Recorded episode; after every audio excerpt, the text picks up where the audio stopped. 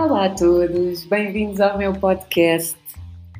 Uh, já passou algum tempo antes da minha última partilha, uh, portanto vou fazer aqui uma ponte relativamente ao último episódio, que é uh, se existirem também cabo-verdianos a ouvir o meu podcast, eu vou também pedir que não me interpretem mal, se é que existe essa possibilidade sequer.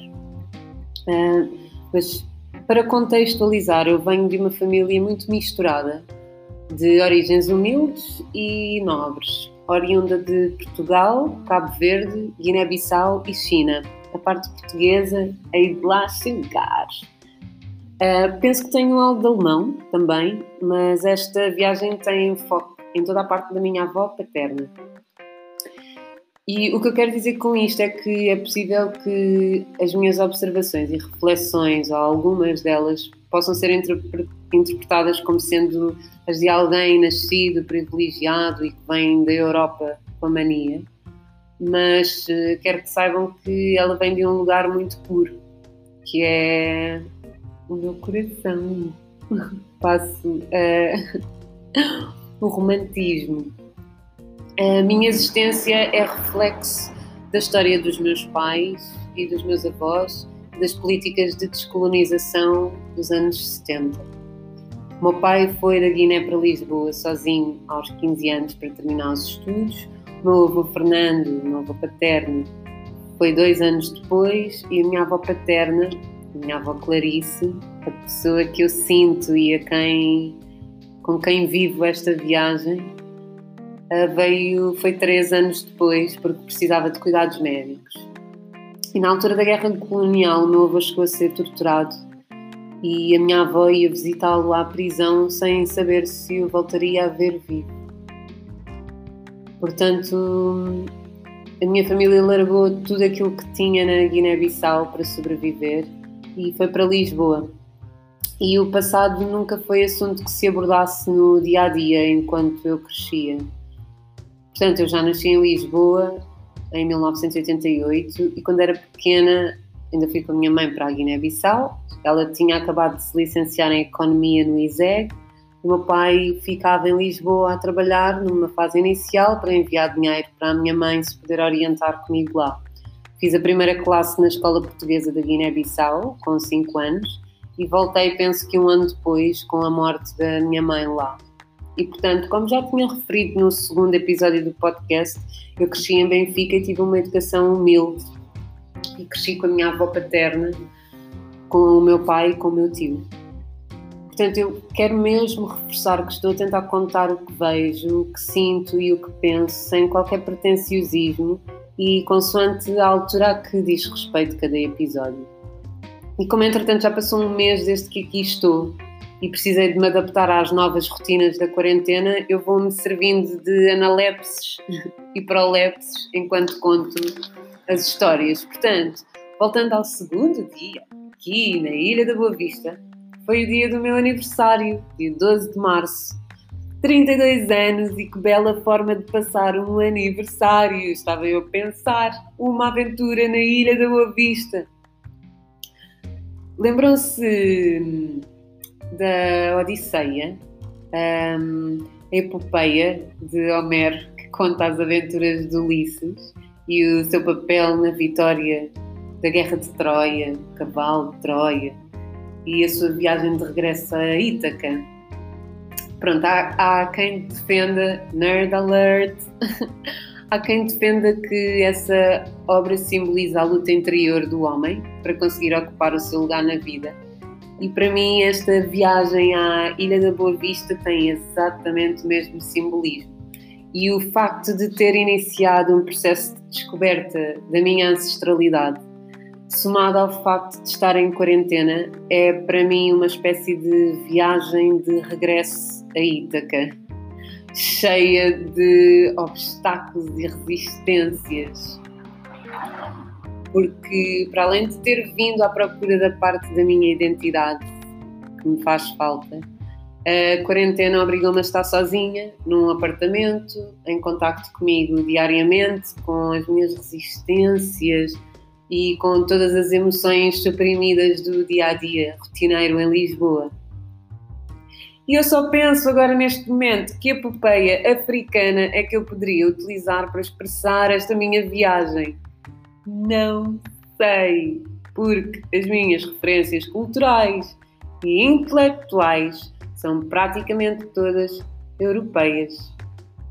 Isto não é pior nem melhor, não é o ideal,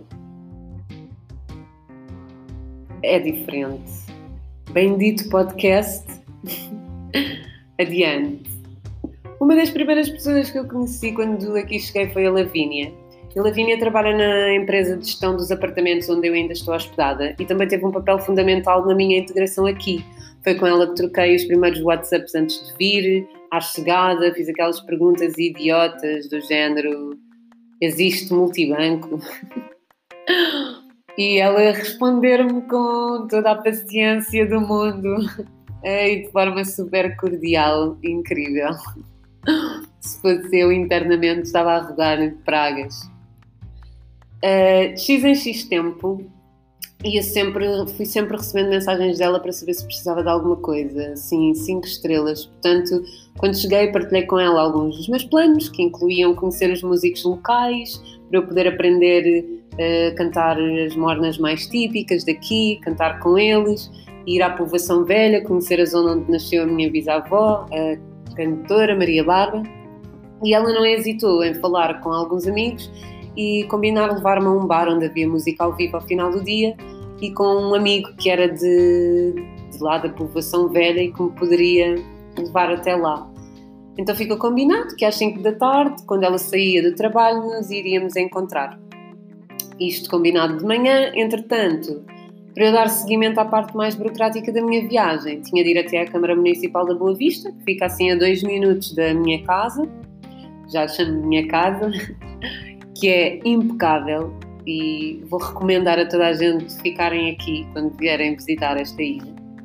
E ao passar pelos departamentos em questão para tratar dos assuntos, fui direcionada para uma pessoa que é Fernanda Leitão, agora chamo-lhe Nanda, e descobri que éramos da mesma família, tipo, somos primas.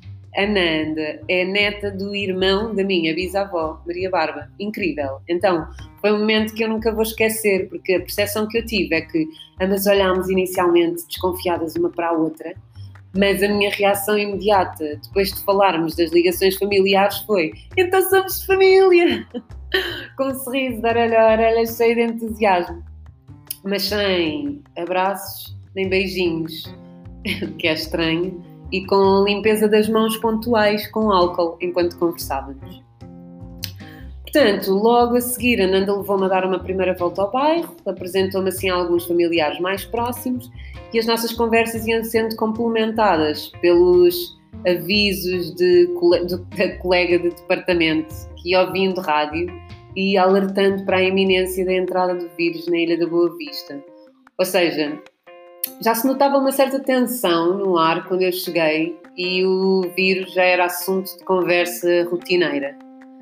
Portanto, a Nanda levou-me ao lar de idosos daqui da ilha, eu sempre a respeitar as medidas de segurança, não cumprimentei as pessoas, ainda que fosse assim difícil de fazer em determinadas situações, mas tentava explicar que tinha chegado de viagem, que não era uh, saudável, uh, não era seguro uh, cumprimentar para que eu conhecesse duas tias avós minhas e com quem troquei umas palavras rápidas de apreço e de boas-vindas.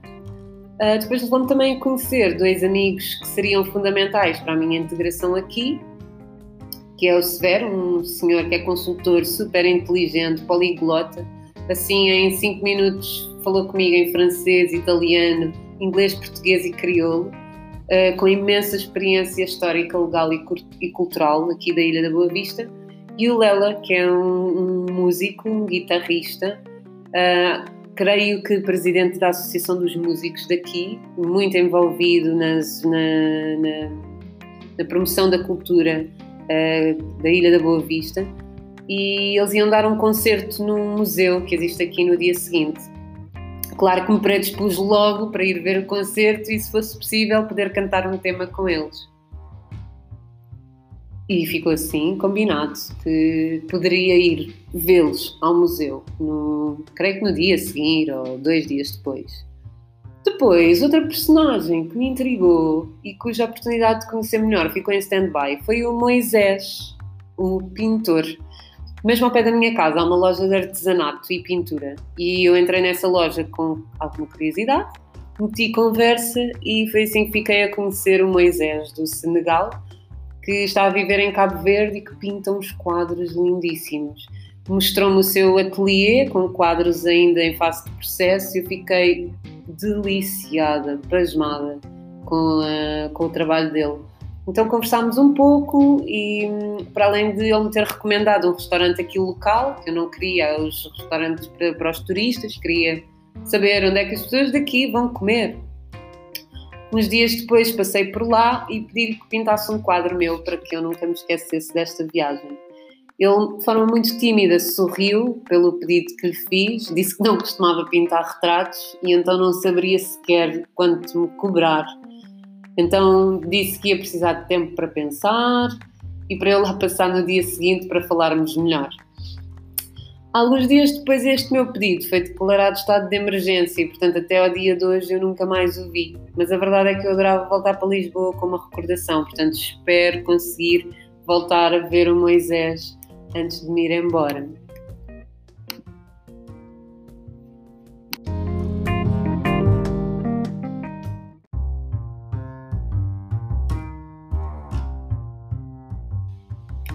E o que é engraçado também dizer sobre o Moisés é que o Moisés falava crioulo, não é? E eu português.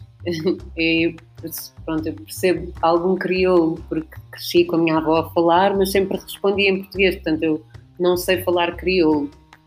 E espero aprender, ou pelo menos eu tenho que sair daqui a saber falar crioulo.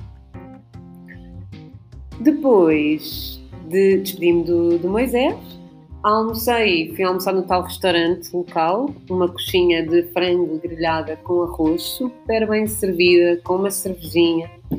E fui para casa descansar um bocadinho e às 5 da tarde já estava pronta para ir ver então a música ao vivo com a Lavínia e os amigos. Eu não disse a ninguém que era o meu aniversário, até termos chegado ao final da estadia no, no terraço do hostel, quando ela me levou, que tinha uma vista incrível para o mar e para o pôr do sol. Então os amigos dela apareceram, todos na casa dos 20 e poucos, e fomos falando sobre a vida local, os hobbies, ao som de uma voz uh, doce e de uma guitarra. Por acaso não eram mornas, mas era uma música tranquila, gostei. Um dos amigos é fotógrafo e está a trabalhar para desenvolver uma aplicação móvel para o turismo na Ilha da Boa Vista. O outro rapaz trabalhava num dos hotéis e a rapariga, por acaso não me lembro se ela trabalhava ou o que é que fazia, mas retive que jogava voleibol. E lembro-me dessa conexão imediata porque eu queria saber onde é que ela treinava então, para poder ir lá dar uns toques com ela casualmente. Só que pronto, entretanto foi declarado o estado de emergência e eu também nunca mais a vi. Portanto, pedi uns camarões, que são, parece super. Uh, e é, são ótimos, ótimos, ótimos, mas aqui é muito mais barato que em Lisboa para petiscarmos todos e fomos bebendo umas cervejas. Não me deixaram pagar as bebidas e todos reforçaram que preferiam comer em casa do que comer fora. É muito engraçado aqui, vi isso, uh, muito curioso. Uh, é comum, as pessoas preferem comer em casa. Comer em restaurantes é algo a fazer, sim, mas é, é raro. Não, não é algo. Um, não é uma atividade rotineira. O preferível é juntar os amigos em casa, cozinhar para os amigos em casa, fazer a festa em casa. Despedimos-nos com algumas piadas tímidas sobre o vírus, não demos beijinhos nem abraços. Eles fizeram questão de me acompanhar até casa para que eu não fosse sozinha. E um dos amigos ficou de me levar a outro bar por volta das 10 da noite para eu poder ver mais música ao vivo. Só que assim que cheguei a casa, deitei-me no sofá e adormeci. Por mais que estava mesmo cansada. Eu queria imenso ir ver mais música ao vivo, mas já não, já não conseguia. É porque o engraçado é, como eu estava a dizer há pouco, por mais que eu compreenda crioulo, quando pronto, quando começam a falar rapidamente aqui eu não entendo. Então acaba por ser divertido estar à mesa a ouvir pessoas, amigos, a conversar uns com os outros e a tentar acompanhar na mesma mesa, a não perceber nada, mas estar a sorrir como se estivesse e às vezes terem que me perguntar, não estás a perceber nada do que nós estamos a dizer? Pois não, eu, não, podem repetir, por favor, mais devagarinho. É uma sensação muito engraçada. Uh, ou seja, isto para dizer que passei um fim de tarde de aniversariante muito bonito, muito agradável, graças à Lavínia.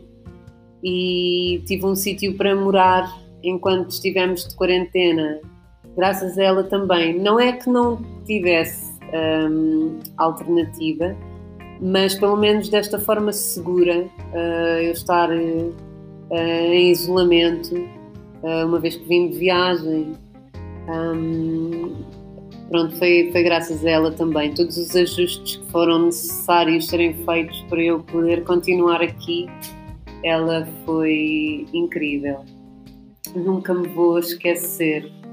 E como dizia no episódio passado, isto é uma pequena amostra do que significa Morabeza, que é a arte cabo-verdiana de bem receber. Há sempre lugar para mais um.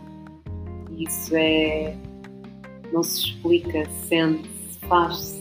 É, é lindo, lindo, lindo.